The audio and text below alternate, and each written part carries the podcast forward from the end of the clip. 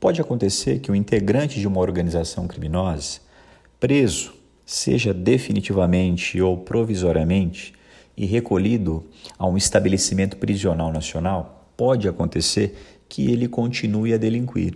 Pode acontecer que ele continue integrado à mesma organização criminosa.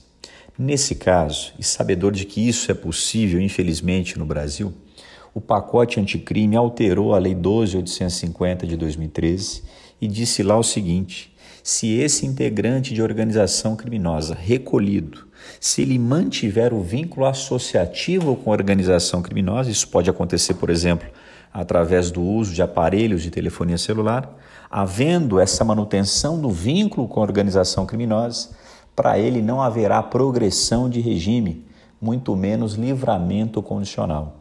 Então, o pacote anticrime vedou a progressão de regime e também o livramento condicional do integrante de organização criminosa que, custodiado em uma cela, continua a manter um vínculo associativo com a grande organização criminosa.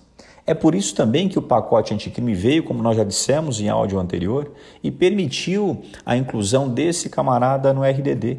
E se ele for o líder da organização criminosa, no RDD em um presídio federal. É tudo para fazer cessar essa atividade delitiva, é tudo para fazer cessar esse vínculo associativo com a organização. Mas, repito, se preso, continuar a manter vínculos com a organização, para ele não cabe progressão de regime, tampouco livramento condicional.